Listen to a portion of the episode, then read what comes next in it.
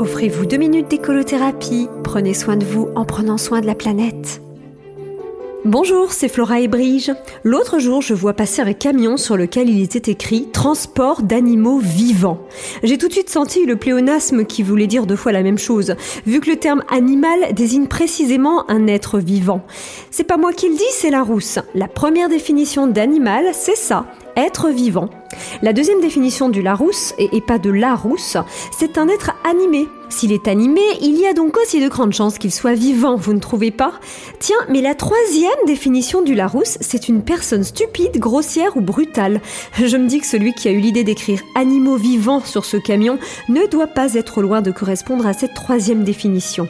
Et puisqu'on parle d'être stupide, raisonnons par l'absurde. L'inverse d'un animal vivant, ce serait un animal mort. Or, un transport d'animaux morts, finalement, c'est un transport de viande ou alors un convoi funéraire d'animaux.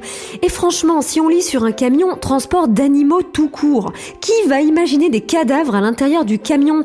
Personne, pas plus qu'on imaginera des girafes, hein, vu qu'il y a écrit animaux tout court.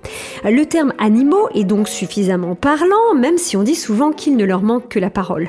Foi d'animal, ce n'est donc même pas la peine que je revienne sur l'origine étymologique du mot animal, du latin anima qui signifie souffle et âme.